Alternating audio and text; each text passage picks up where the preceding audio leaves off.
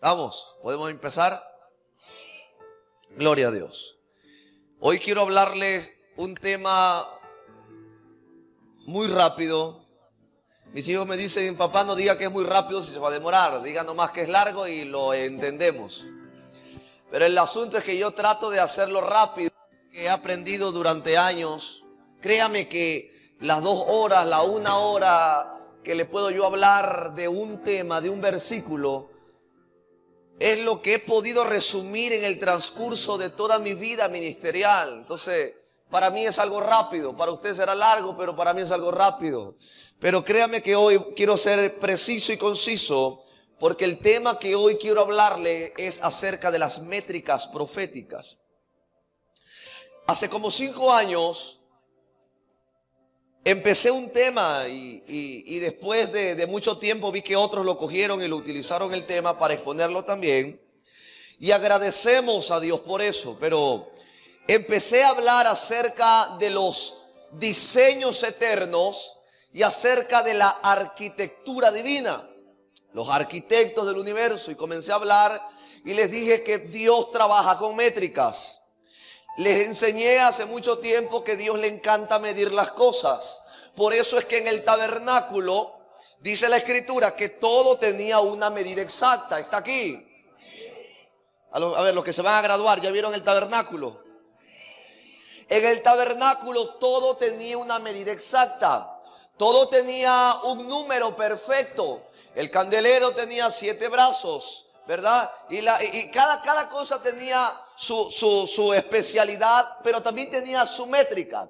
Incluso el tabernáculo de Dios tuvo métricas. Está acá. Es más, dice la Biblia que debemos llegar a la estatura del varón perfecto. Hay una medida. Ahora también la Biblia muestra que en los últimos tiempos Dios iba a enviar a sus ángeles para medir el templo, lo que hay en el templo y los que adoran en él. Está acá. Entonces, le digo que este tema lo desarrollé, no el que le voy a hablar hoy. Hoy quiero hablarle de algo que el Espíritu Santo me habló en este mes, pero le estoy hablando que el tema de las métricas proféticas, quiero que entienda, quiero que hoy se despoje de todo, para que usted pueda recibir la palabra. Ponga su manito en su, en su frente y diga, yo hoy abro mi mente para entender lo que el Espíritu quiere hablarme. Entonces yo empecé a hablar acerca de las métricas proféticas. También hablé de la medida de los hijos.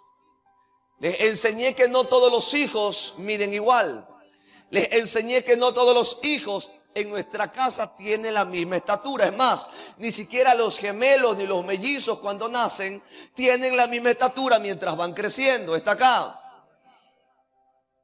Por ende, a Dios le encantan las métricas. Es más, a Dios le encantan las cantidades.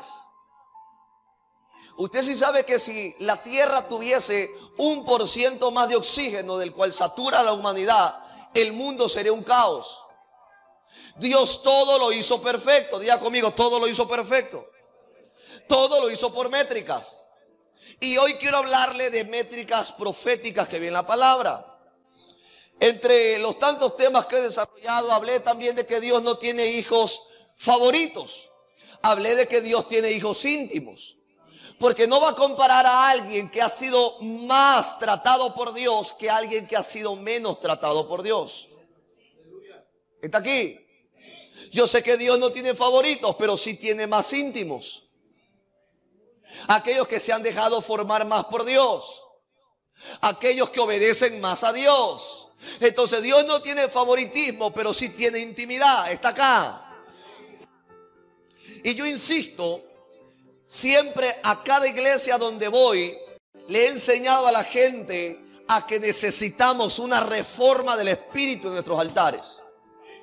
Porque hoy por hoy hay veces que me he sentado en sillas de iglesias y solamente he oído letra, pero no hay revelación. Está aquí. Lo que va a transformar tu vida es la revelación de la palabra. ¿Cuánto tiempo llevabas leyendo la Biblia y la Biblia no te cambió nunca porque la leías sin revelación? Hasta que viene alguien con revelación que te expone la palabra y entonces la entiendes y una vez que la entiendes puedes vivirla. Pero nadie vive algo que no entiende. Nadie puede ejercer algo que no entiende. Nadie puede desempeñar ni permanecer en algo que le es difícil entender. Por eso a mí me interesa mucho desde el altar no predicarle cualquier tontería, no predicarle cualquier barrabasada, es predicarle revelación para que cada día usted vaya entendiendo el reino. Porque hay mucha gente que dice, no quiero ser cristiano porque tengo que dejar esto, porque tengo que dejar aquello. Y eso les ha enseñado la religión. Porque la religión ni ellos mismos entienden a Dios. Ni ellos mismos entienden la revelación de Dios. Como pretenden enseñarle a alguien que viva de acuerdo a Dios si ni ellos mismos lo, se le ha sido revelado. Ahora, quiero que abra su Biblia rápidamente.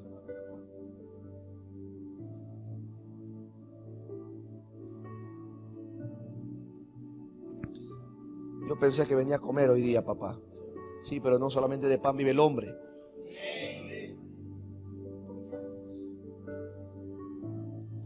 Gloria sea al Señor. Quiero que ahora su en Apocalipsis capítulo 11.1. Vaya, pues ahora voy a hablar de Apocalipsis en la cena. Nos va a amargar la cena. Voy a comer la cena con temor. No sé si a usted le asuste el Apocalipsis, pero a mí yo lo leo y a mí me da una emoción leerlo porque sé que lo que está ahí no lo voy a vivir yo. Entonces me lo están antecediendo a mí. Me lo están diciendo lo que va a suceder, lo que no veré me lo están diciendo, me lo están contando. Santo el Señor. Dice así, Apocalipsis 11.1. Entonces me fue dada una caña semejante a una vara de medir. ¿Semejante a qué? ¿Cuál es el tema de hoy? Mire cómo se le ríe Gary porque no sabe. ¿Cuál es el tema de hoy? Métricas proféticas. Los que están apuntando, por favor, no estén en WhatsApp, estén apuntando. A los que están en el celular ya les voy a pasar al ladito para ver si están apuntando o están respondiendo mensajes. Apocalipsis 11.1 dice, entonces me fue dada una caña semejante a una vara de medir. Y me dijo, levántate y mide qué cosa. El templo de Dios y el altar y a los que adoran en él. Le comencé diciendo que a Dios le gustan las medidas. Dios trabaja con métricas. Dios trabaja con cantidades. Y la Biblia dice que un ángel se le aparece y le, y le da una vara, una caña parecida a la vara de medir. Hoy existe la cinta métrica, pero antes habían las varas. Cada vara medía 2 metros punto 5. Eran largas. Está acá. Y cada vara servía para medir todas las cosas, telas, arquitectura, etcétera, etcétera. Y qué curioso que a Juan le dan una vara. Pero lo que dice ahí es que le dice, levántate. Por ende entiendo que hay cosas que no voy a ver mientras esté acostado. Tengo que levantarme. Hay cosas que no voy a ver mientras solamente sea el hermanito que asiste los domingos. Hay cosas que vas a comenzar a ver cuando te levantes y digas, pastor, heme aquí, estoy dispuesto al servicio. Quiero levantarme en el servicio. Quiero levantarme en la entrega. Quiero levantarme en el templo. Quiero ser alguien útil en la casa de Dios. Porque la gente que está pasiva no ve lo mismo que, la ve, que ve la gente que está levantada. ¿O no? Entonces lo primero que dicen a Juan es, levántate. Dile que está a tu lado, levántate. ¿Para qué? Dile, para que mires. Para que mires bien, levántate. Hay gente que caída quiere, hay gente que caída quiere mirar bien. No, tienes que levantarte para mirar desde un ángulo superior. Hermano, las águilas miramos desde arriba, no desde abajo. Está aquí. Entonces, miren lo que Dios le manda a medir a Juan. Dice, levántate y mire qué cosa. ¿Qué cosa? el templo de Dios. Tres cosas mandaba medir. El templo, ¿qué más? El altar y qué más? Y los que adoran en él. Por ende entiendo que Dios mide no esta casa, porque la Biblia dice que nosotros somos el templo de Dios. Y que Dios ya no habita en, templos hechos por mano de hombre, sino que habita en, corazones hechos por su propia mano. El asunto es que hay gente que todavía piensa que en esta iglesia está el Señor. El Señor está en este cuerpo.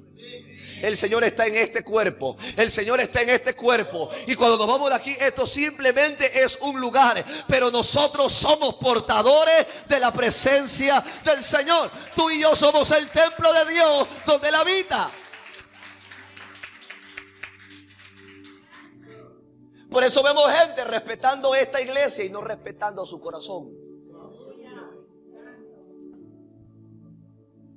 Por eso vemos gente, falta de identidad, pareciendo santitos cada vez, cada domingo que viene a la iglesia, como que no mata ni una mosca. Y en la casa es el mismo bochinchero diablo endemoniado de siempre. Vio que nos falta identidad. Respeto que esté en la casa del Señor, sí, pero también respeta el templo donde Él habita, que eres tú. Está aquí. No te vas a ir al cielo por respetar estas cuatro paredes, te vas a ir al cielo por respetar tu cuerpo, templo del Espíritu Santo. Está aquí. Mira el templo y qué más? El altar. ¿Cuántos hacen altares a Dios en sus casas? ¿O solamente oran, leen la Biblia, cantan y alaban cuando vienen a la iglesia? ¿Tienen un altar en su casa? Cuando usted era católico, tenía hasta la virgencita en la esquina de la casa con velas prendidas y le da, ¿o no?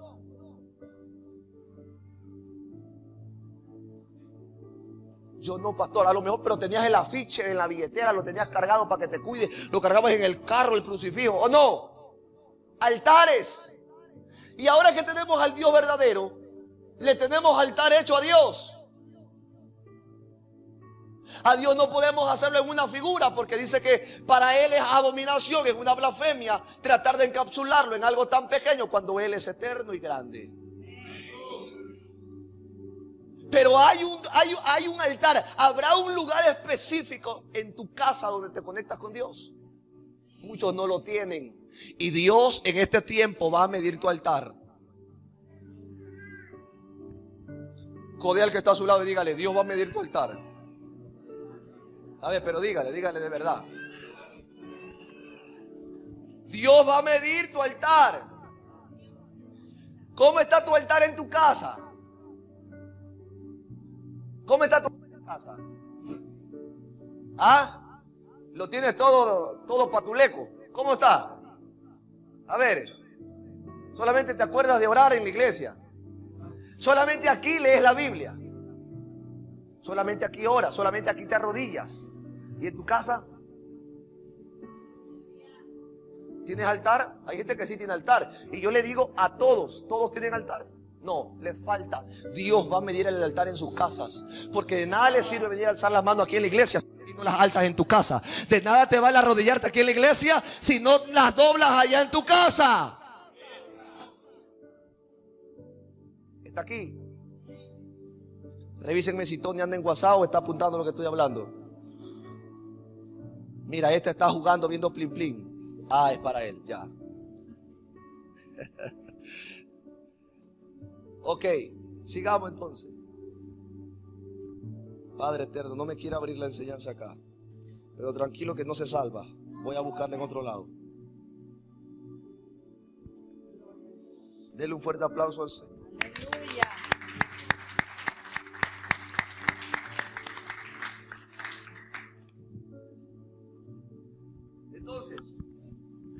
Vamos a ver las cosas que Dios mide en el tabernáculo. ¿Le parece? Porque dice que, que, Dios iba a medir qué cosa. El templo, el altar y los que adoran. Los que adoran, Dios los mide.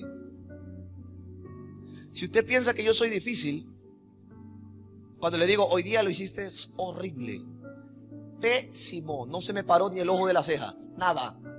No sentí a Dios. Nada, nada. No abriste puertas espirituales. Solamente cantaste. Hoy no ministraste nada. Para los que soy más duro le digo, hoy día hiciste una porquería. Aquí gracias a Dios nadie se ofende. Gracias a Dios. Por ello, pues no. Pero hoy ya lo hiciste pésimo. Si yo soy así, ¿cuánto más Dios? Dios está midiendo a los que sirven en el altar. Le vine a decir hoy, antes que termine el año, que Dios te está midiendo. Y no puedes darle la misma medida todos los años. Tienes que darle mayor medida, porque lo que tiene vida crece.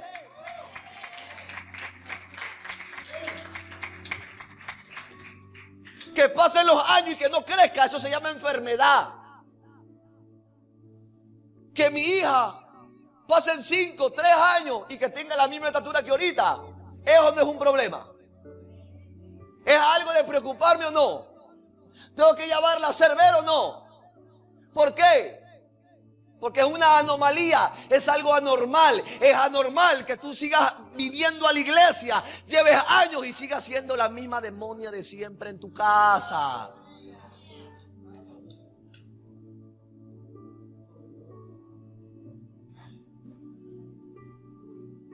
Es anormal. Es normal que te congregues todos los días en el templo y todavía te las emociones. 2021, la medida que dimos en este año no tiene que ser igual a la medida que le vamos a dar a Dios el próximo año. Si en este año crecimos, 2022 creceremos más. Yo no sé si le, no sé, no sé lo que le estoy hablando hoy, pero hoy me declaré loco ya. Si Dios te bendijo con algo en este año, Dios te va a bendecir el doble en el año que viene. Porque no es posible que adoremos y sirvamos al Dios que prospera y nosotros no prosperemos.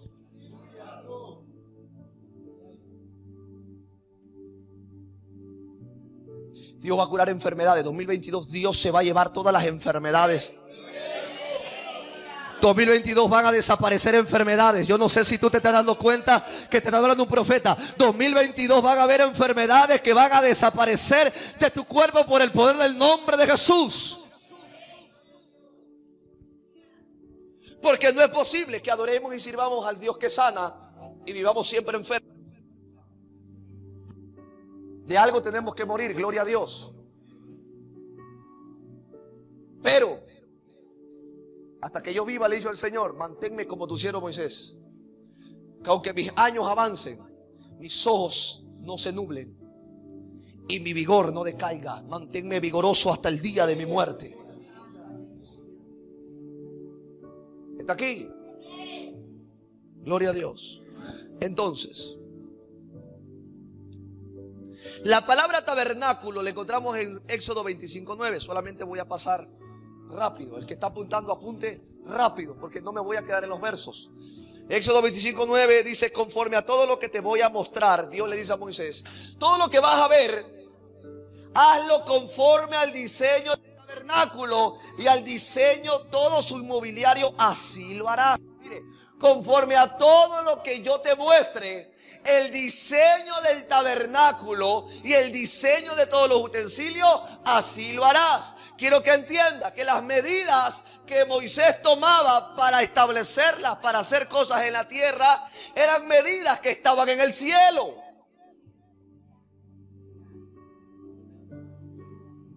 Dios le abre la puerta del cielo y le dice, mira, sube coge la caña y entra a medir cómo mide acá arriba el templo para que lo hagas de la misma medida abajo. Comienza a medir cada utensilio porque todo tiene que parecerse al reino de los cielos. Por eso es mi preocupación en cada día hablarle del reino. Porque no es posible que tengamos al Dios del cielo, de la tierra, y nuestra iglesia parezca la cueva de los demonios. Que se diga que aquí invocamos el nombre del Señor y la iglesia está toda fea, toda chacrosa, toda horrible. ¿Cómo es posible que nuestra casa esté más arreglada que la casa de Dios?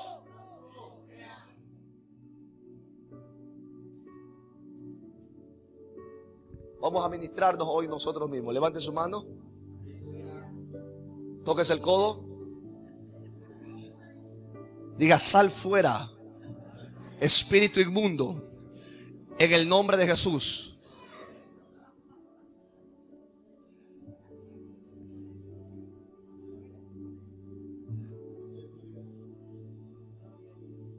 Queremos que nuestra iglesia se vea hermosa y no damos ni un denario siquiera. Nos hacemos los locos. Ay, pero cuando falta un foco en la casa, ¿verdad? Cuando que pagar el internet, cuando hay que pagar el Netflix. Ay, se podrán quedar si no en la iglesia, pero en mi casa no. Se podrán quedar sin internet en la iglesia, pero en mi casa no le puede faltar internet. Mis hijos cómo hacen los deberes. Yo como veo Paquita la del barrio. Está aquí. ¿Seguro está aquí o ya se fue? Ya se fue, dice Silvia. Eh, todo lo que está aquí en la tierra tiene que ser de acuerdo al diseño que está en el cielo. Entonces Dios le dice a Moisés, ven, coge las medidas de todo lo que está aquí arriba para que vayas abajo y lo repliques. ¿Está oyendo lo que le estoy hablando? ¿Está entendiendo la revelación que le estoy mostrando? Que todo lo que está en la tierra tiene que estar establecido. Todo lo que está en el cielo tiene que estar establecido en la tierra. El diseño que está en el cielo tiene que estar aquí en la tierra. El asunto es que andamos copiando al mundo. ¿Queremos copiarle al mundo o no? Papá, traigamos un reggaetonero, que los reggaetoneros jalan harto jóvenes. No, si yo necesito que sean atraídos por el Espíritu de Dios, no por el reggaetón. ¿Está aquí? Queremos copiarle al mundo. Hay gente que cobra entrada para un congreso. ¿Por qué tengo que cobrar la entrada si la palabra es gratis? ¿Por qué tengo que vender la palabra si la Biblia dice que no puedo volverme un mercader de la fe?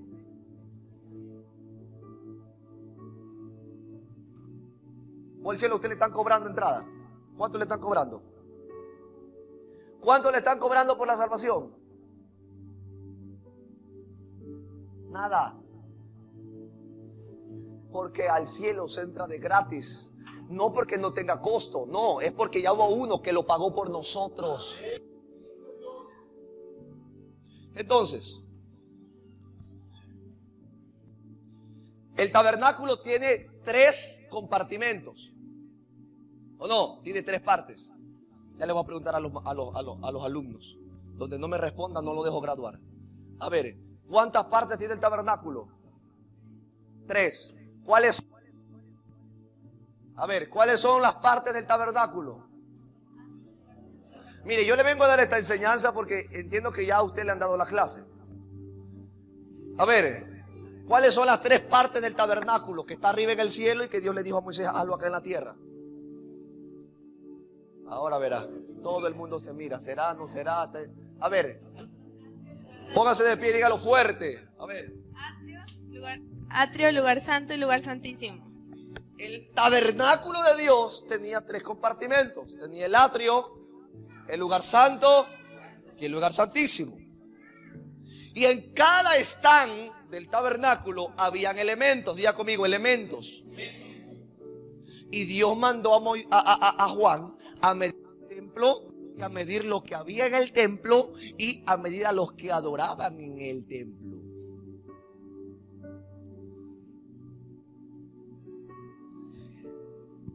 En el atrio habían tres cosas, diga conmigo tres cosas. Estaba la puerta, estaba el altar de bronce y estaba la fuente o el abacro. ¿Cuántas cosas había en el atrio? Tres. ¿Qué eran? Si tiene el tabernáculo, póngalo por ahí. Estaba la puerta, porque por dónde iban a entrar. El atrio era la parte de adelante. El atrio era la parte allá donde están. Ese era el atrio, estaba encerrado así, era, era como el garaje. Luego esto era considerado el lugar santo. Y donde estaba el altar era considerado el lugar santísimo. Está acá. Entonces, en el, en el atrio habían tres cosas, diga conmigo, tres cosas. Estaba la puerta, estaba el altar de bronce o altar de sacrificio y estaba la fuente o el lavabo. Por la puerta entraban en el altar del sacrificio o en, el altar de bronce, mataban al corderito, bajen esto. Y en el tabernáculo. Esta luz. Que usted no se puede ir hoy día sin entender lo que el Espíritu le quiere hablar a la iglesia. Mire, agradezca que su padre le trae revelación y no le trae palabra de escuelita bíblica para que esté bostezando, le traigo palabra para que esté activo y salga de aquí con la revelación del Espíritu Santo para que pueda vivir la palabra. Estaba el estaba la puerta, estaba el altar de bronce y estaba el lavacro. Después de sacrificar, venía el sacerdote y se lavaba qué cosa? Las manos. ¿Cuántas? Tres. Diga conmigo, la puerta, el altar de bronce y la fuente. Éxodo 27, 16 dice, y para la puerta del atrio habrá una cortina de 20 codos de tela azul, púrpura y escarlata y de lino torcido, obra de, de, tejedor, con sus cuatro columnas y sus cuatro basas. Mire, diga conmigo, métricas. Diga conmigo, métricas. Cada elemento dentro de... Entienda quiero que tú entiendas hoy en qué nivel en el tabernáculo de Dios estás. Si estás en el atrio, si estás en el lugar santo o en el lugar santísimo. Porque solamente van a ser medidos los que adoran.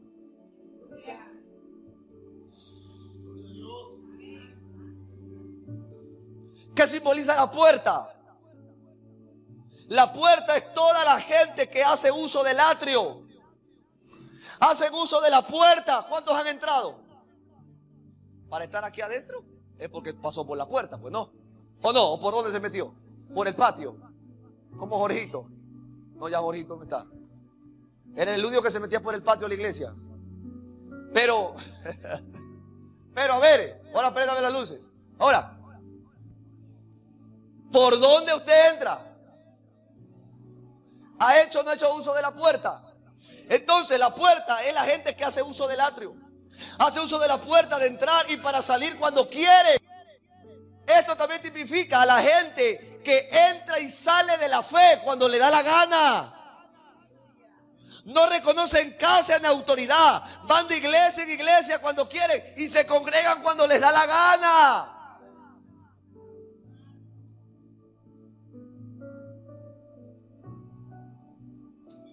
De entrada ya me cayó a mí. La puerta, dice. No me dejó entrar ni siquiera al lugar santo, me dejó allá en la puerta del atrio. Ya no entré. La puerta tipifica a la gente que entra y sale como que nada ha pasado. Viene triste y se va triste porque no aprovechó la gloria de Dios para sacar toda tristeza e irse alegre. Está aquí. La puerta. ¿Qué simboliza la puerta entonces? La gente que hace uso de ella, pero entra y sale, no reconoce autoridad, se congrega cuando le da la gana y es más, no le duele nada en el alma cuando deja de congregarse. Es como que, mire, yo, yo le he dicho, yo me dijo que de congregar, yo estoy mal, yo me siento frío, no sé, algo le pasa a mi espíritu.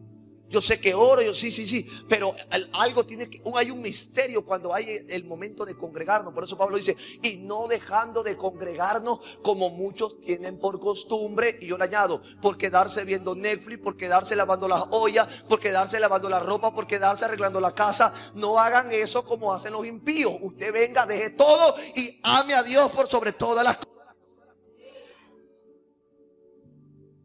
¿Está oyendo? Bendito Dios. Hay gente que le doy palo, hermano, y aún así no cambia. Pasan los años y no crecen. Pero yo estoy diciendo que en el 2022 vas a crecer. Estoy diciendo que en el 2022 Dios te va a utilizar en su casa para gloriar su nombre contigo.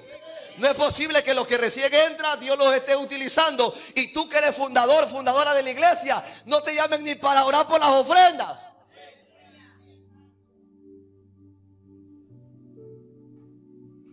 Todo aquel que pasa el tiempo y no crece está enfermo. Está aquí.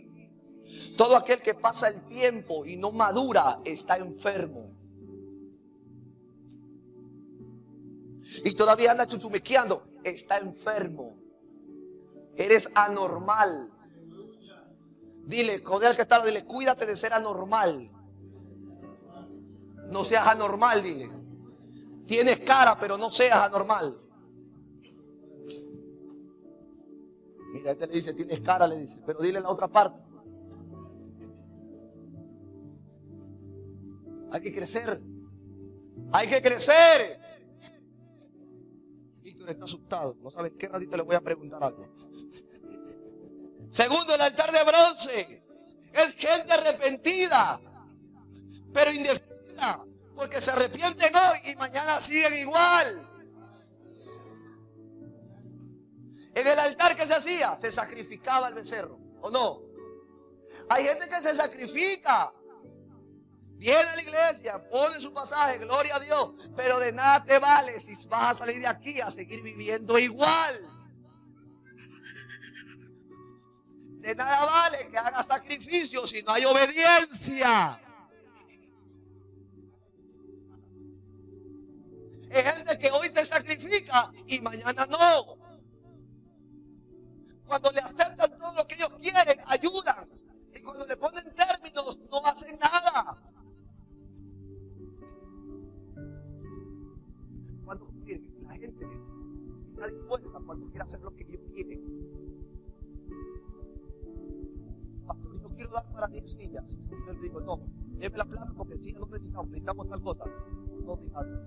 Ahí se le aparece la deuda de la luz, del agua, del camino bajo. Porque ellos quieren dar lo que ellos les da la gana. Pero aquí, solamente un ejemplo de cada le da un infarto al mundo. Y el de dar plata y cae en el Escuche. Pero quiero que usted entienda algo.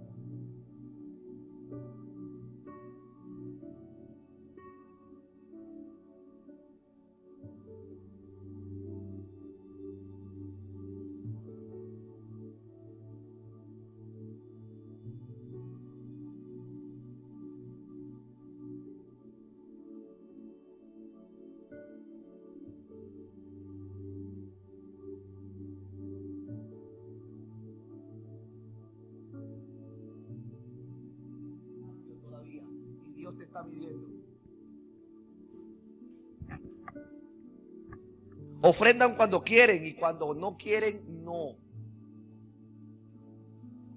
Diezman cuando le da cargo de conciencia. Es más, mire,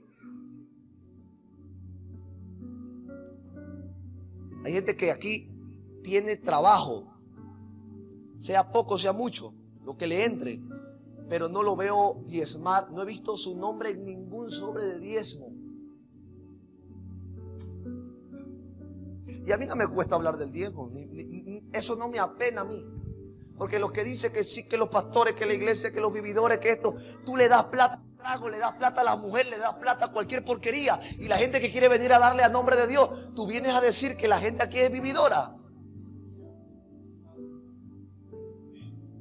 Vividora la mujer que te quita la plata. Interesada, esa es una vividora. ¿Ah? Vividor, el que solamente te utiliza para acostarse y remojarse contigo una, una media hora, unos 15 minutos, y después te trata como porquería. Eso es un vividor. Ah, pero cuando te, pide la casa de Dios, la casa que te bendice, la casa que ora por tus hijos, la casa que te restaura, la casa que te apoya, la casa que seca tus lágrimas, entonces no quieres darle a Dios. Prefieres hacer una obrita social. No, Dios no quiere que hagas obra social. Dios quiere que hagas lo que Él mandó, ofrendar y diezmar. Se acabó.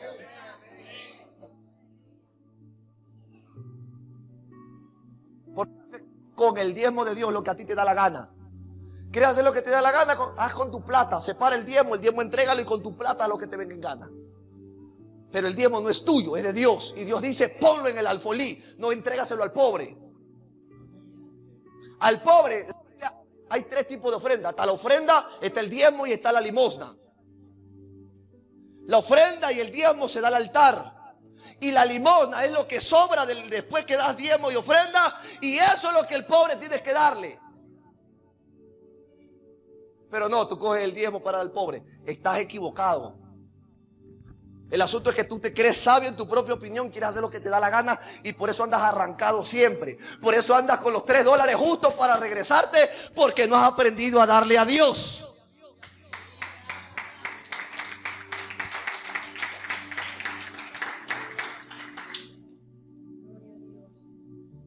Santo Dios. Justo hoy día en la cena, pastor, usted se pone. Sí, hoy día. Hoy día se va a enfriar la cena, dice la pastora. Que se enfríe. Pero usted tiene que oír hoy día palabra de Dios. Y lo tercero que viene el atrio era la fuente. Éxodo 38, dice, además hizo la pila de bronce, la, fuente y su base de bronce con los espejos de, eh, con los espejos de las mujeres que servían a la puerta de la tienda. ¿Con qué? Ay, pero si yo les pido algo a ustedes de lo que tienen en su casa. Antes el sacerdote decía, la casa del Señor necesita oro porque vamos a fundir un, vamos a fundir un candelero en oro. La gente daba de sobra, ¿o no es así, maestro? Tanto así que Moisés tenía que decir, ya no den, ya, ya, basta, ya. Ahora hay que rogarle. Por favor, traigan, hermano. No es para la luz, no es para el arriendo, traiga, hermano. No es para el internet, traiga.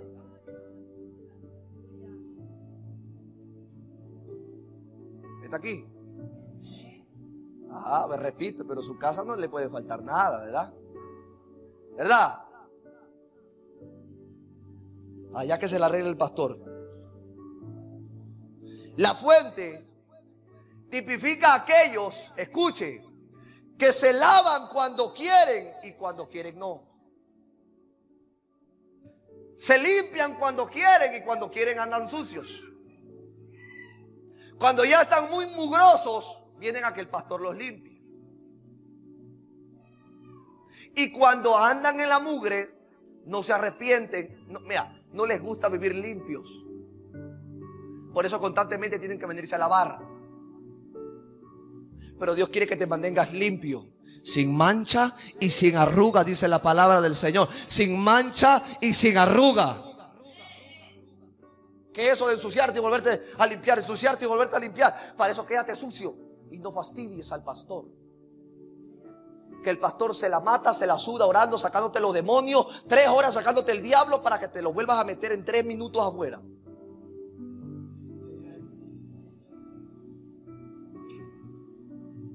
aquí? Ay, pastor, arregle mi matrimonio. Y quiere que le arregle el desastre en un día, lo que ellos han desbaratado en 10 años. Porque vinieron ya tres domingos al culto, ya quieren que Dios le va a responder. Cuando ellos han estado, cuando Dios les ha estado hablando 10 años y no han querido ir. Y creen que porque vinieron tres domingos ya Dios les va a responder. Qué cómodos somos, ¿no? Está aquí. Por gusto vino hoy día, dice. Pasamos al lugar santo. En el lugar santo habían tres cosas. Diga conmigo, tres cosas. Estaba la mesa, diga fuerte, la mesa. el altar del incienso y el candelero. Cuando ya pasamos al lugar santo, estaban tres cosas. Estaba la mesa de la proposición donde habían 12 panes. Cada pan representaba una tribu de Israel. En la parte de acá estaba el altar del incienso, donde el sacerdote venía a quemar incienso y a perfumar el tabernáculo. Y en la hora ya estaba el candelero, que era la única luz que había dentro del lugar santo. Entienda, al atrio la luz se la daba el sol. Al lugar santo se la daba el candelero. Pero en el lugar santísimo se la daba Dios. Hay gente que vive afuera porque el, el, jefe le paga. Hay gente que come de lo que el jefe le paga. ¿O no? Hay gente que vive de lo que la vida le da. Están en el atrio.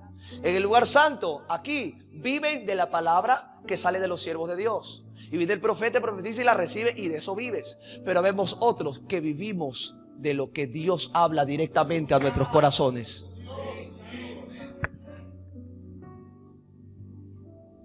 Después les voy a hablar de la electricidad del tabernáculo. Mire, yo le tengo hecho una casita y una estructura bien bonita. Estoy hablando de las métricas. Después le hablo de cómo el tabernáculo tenía energía. Porque en ese tiempo no había cable, no había wifi, no había conector, no había nada eléctrico. Pero pasaba encendido las 24 horas del día, los 7 días de la semana. ¿Ah? Y tú que tienes internet, tú que tienes luz, te prendes por ciertas horas y por ciertas horas te apagas de la presencia del Señor. El tabernáculo permanecía encendido y no había electricidad. Después le hablo de eso. La mesa, en la mesa habían 12 panes.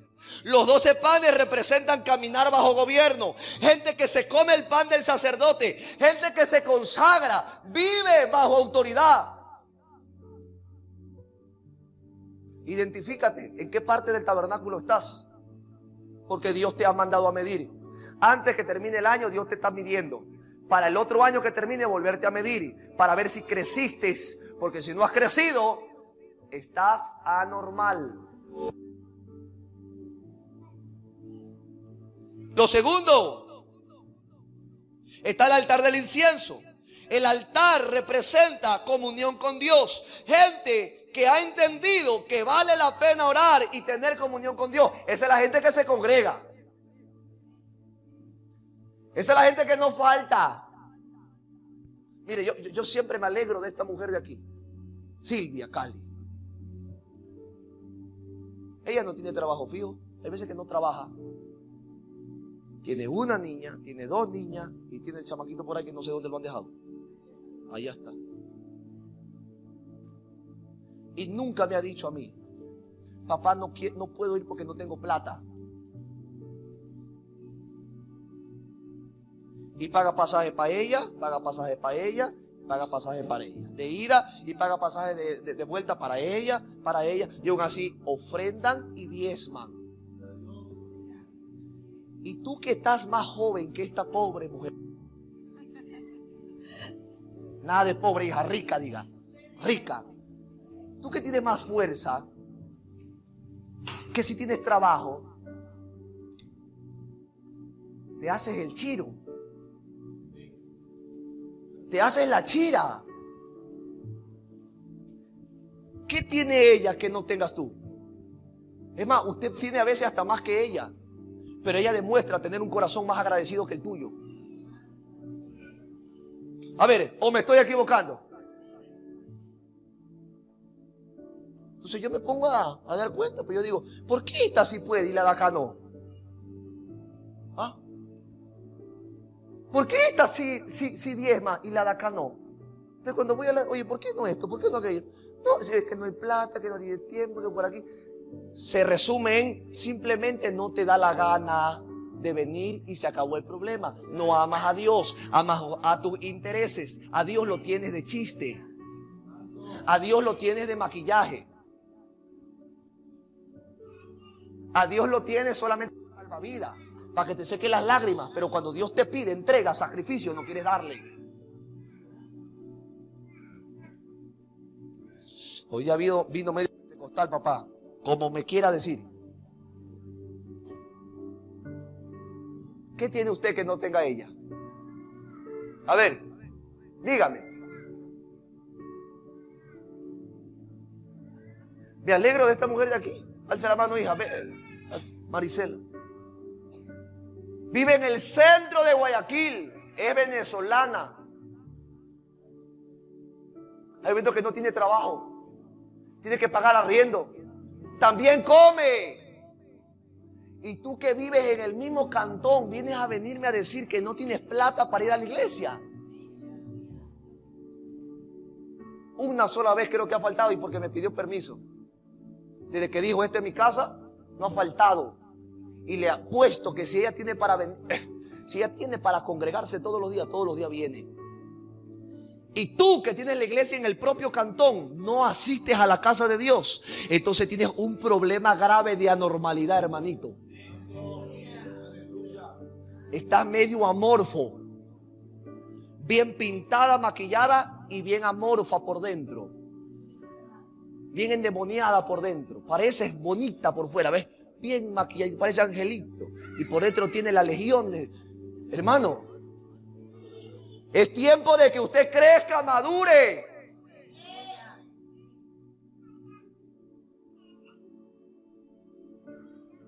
Gracias a, Dios existe el perdón. Cosa que antes de comer usted me perdona y comemos en paz. Porque imagínense si no existiera el perdón, comiéramos todo amargado, ¿verdad? Y lo tercero que había era el candelero. Diga conmigo el candelero. Ese es un candelero, mire, ahí está. Eso había, pero había uno grandote. El candelero. El, el candelero, que me confundo con el nombre de la pastora Moraima. Candelaria es ella. Acá es candelero. El candelero representa estar alumbrado y alumbrar a otros. El candelero estaba alumbrado y alumbraba al sacerdote. ¿Está aquí? ¿Tú estás alumbrando a la gente o le, está, o le estás oscureciendo más el panorama? A ver.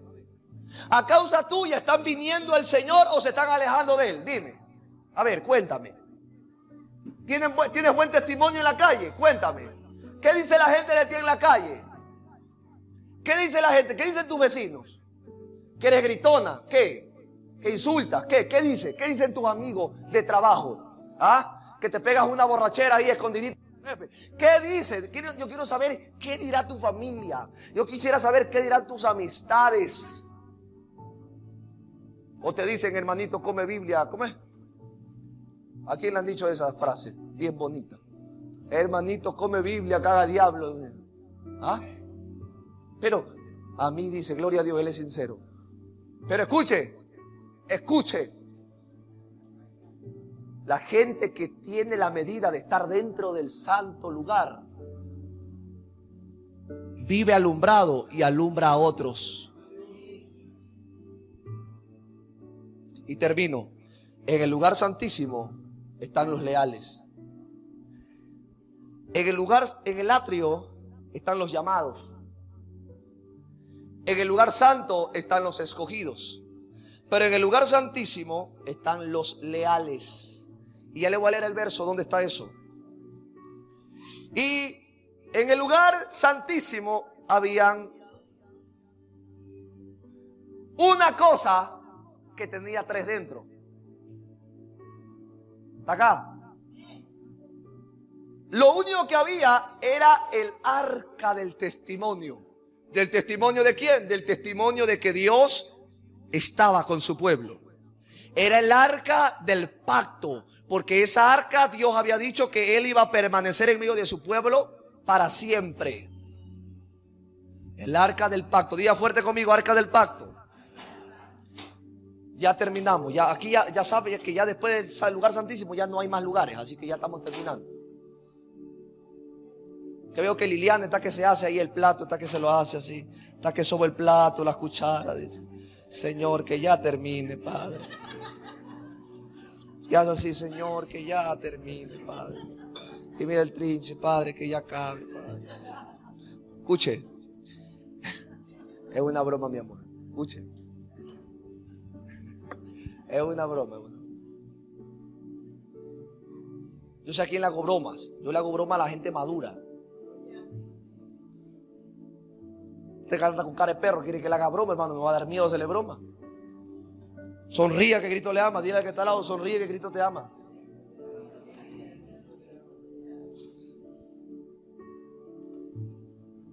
Y en el arca primero estaba la vara. Diga conmigo, la vara.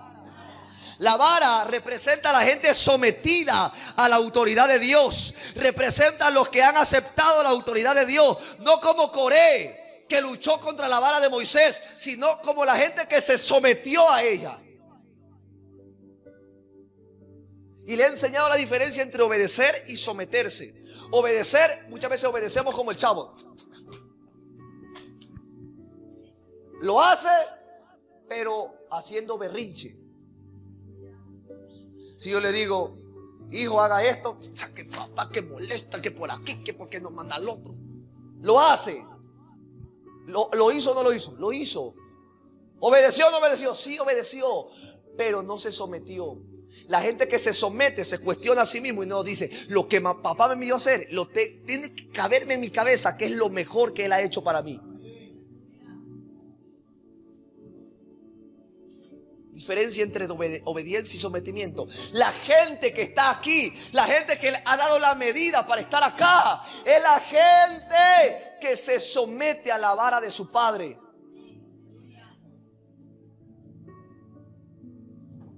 Está aquí. Que cuando papá le va a dar el barazo, no mete la mano. Mire, cuando papá le vaya a dar un barazo, no meta la mano. ¿Qué le pasó a USA por meter la mano? Se murió, diga conmigo, se murió. Cuando papá te exhorta, no se te ocurra meter la mano. ¿Qué es eso de meter la mano? No se te ocurra revelarte. No se te ocurra sublevarte. No se te ocurra cuestionar o ponerte, estirar el pico como pato. No se te ocurra. Porque puedes terminar muerto. Está aquí.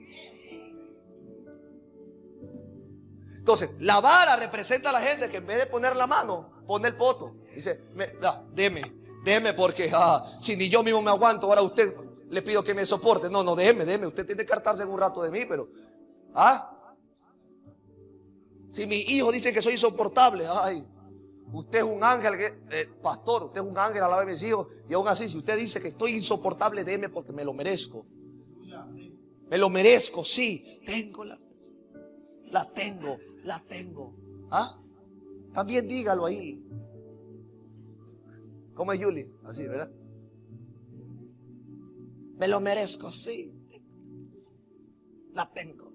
Tenga la personalidad de hijo para aguantar barazo. Mira el que está al lado tuyo y dile, no metas la mano cuando te van a dar vara. Los que tenemos hijos, cuando le vamos a dar látigo, ¿verdad? En la nalga, así. ¿Qué pasa si le pone la mano? Saca la mano. Dice, saca porque te iba a dar uno, pero si no te doy tres, no me saca la mano. ¿Ah? ¿Y qué pasaba cuando le daba la mano? Y a lo mejor le dolía más de lo que le iba a doler en la nalga. Pero él cree que con la mano iba a aguantar el dolor. Así hay muchos que creen que revelándose se van se van a evitar que Dios los reprenda afuera. Ah, yo me voy a esa iglesia porque ese pastor sí que exhorta y dice y reprende y, y repela. Oye, es mejor que te reprenda yo a que te reprenda Dios. ¿Sabe qué me enseñó una autoridad a mí? Me enseñó que si yo no reprendo y no disciplino a alguien por una rebeldía, lo va a hacer Dios mañana.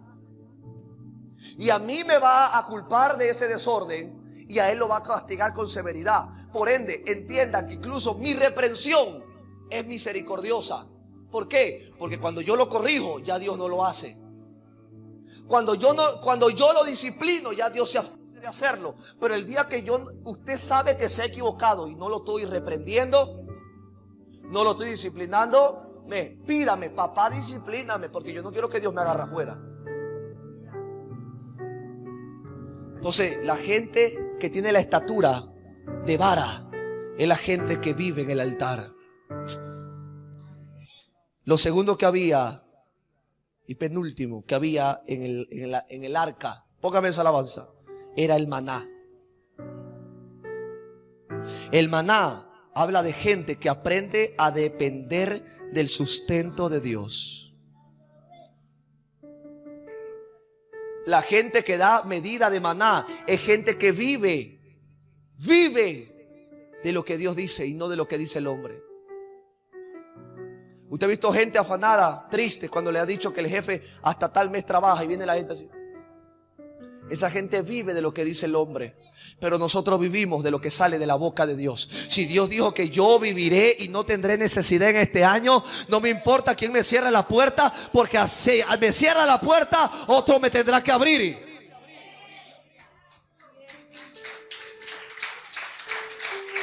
Algo Dios tendrá que hacer, pero no me va a faltar nada. Esa es la gente que vive en el lugar santísimo.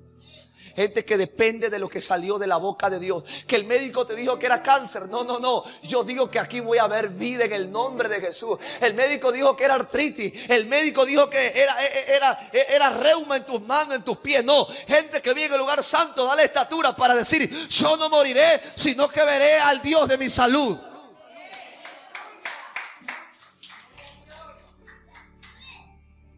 Que el médico me detectó, dice qué cosa, que por aquí, que por acá, y vienen todos tristes, ay, que ya se van a morir. Suelta el temor, porque no somos esclavos del temor. No, no somos esclavos del temor. La gente que mide el maná es la gente que depende de lo que Dios habló. ¿De qué estás viviendo tú? ¿Estás confiado porque tienes, tienes, tienes, tienes contrato indefinido? Ay, hermano, cuando Dios quiere, Dios es dueño del oro y de la plata y hace lo, lo que Él quiere con quien le viene en gana. Yo te digo, nada es eterno en esta vida. Oh, Shakamai Sokuamandara. Yo vengo a decirte hoy que es tiempo que aprendas a depender de lo que sale de la boca de Dios.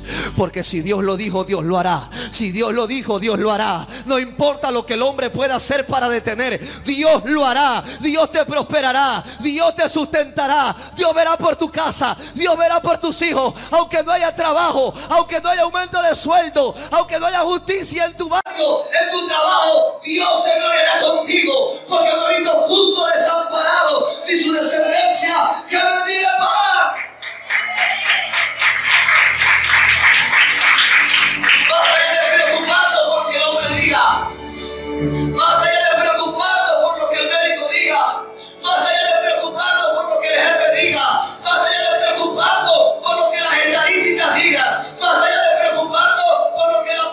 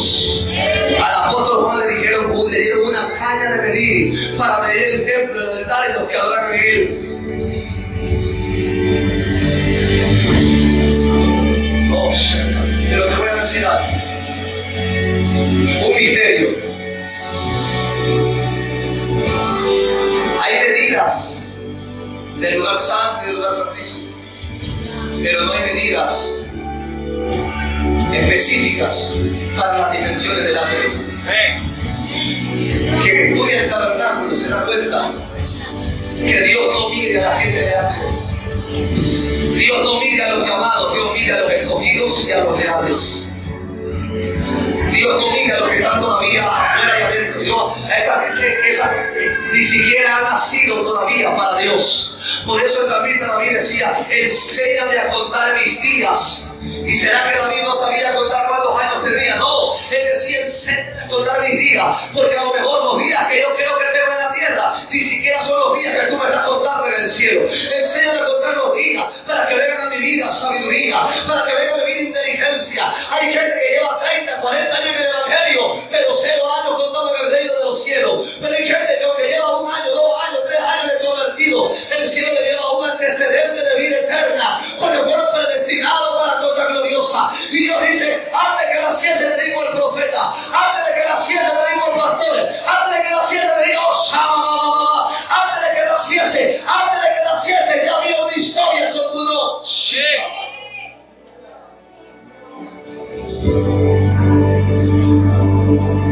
Métricas proféticas.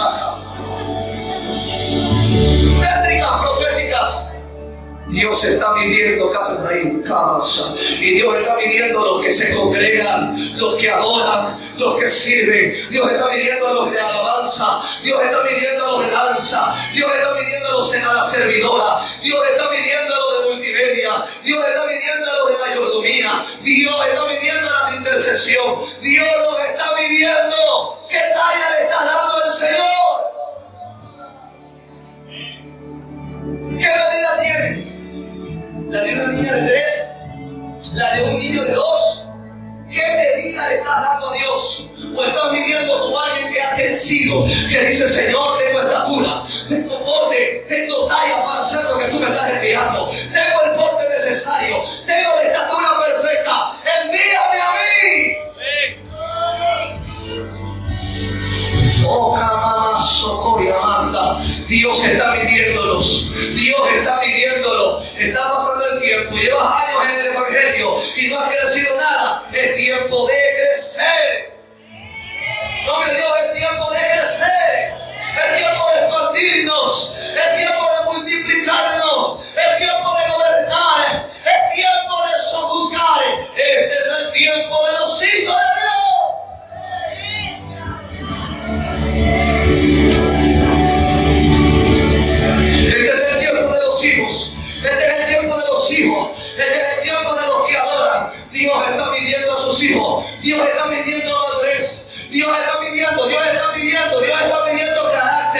Dios está midiendo sobriedad. Dios está midiendo compromiso. Dios está midiendo entrega. Dios está midiendo santidad.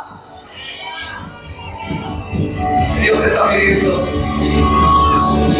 Te estoy hablando de Apocalipsis, el libro del futuro. No, ningún futuro, el libro del presente. Porque cada profecía de ese libro se está cumpliendo. Se está cumpliendo.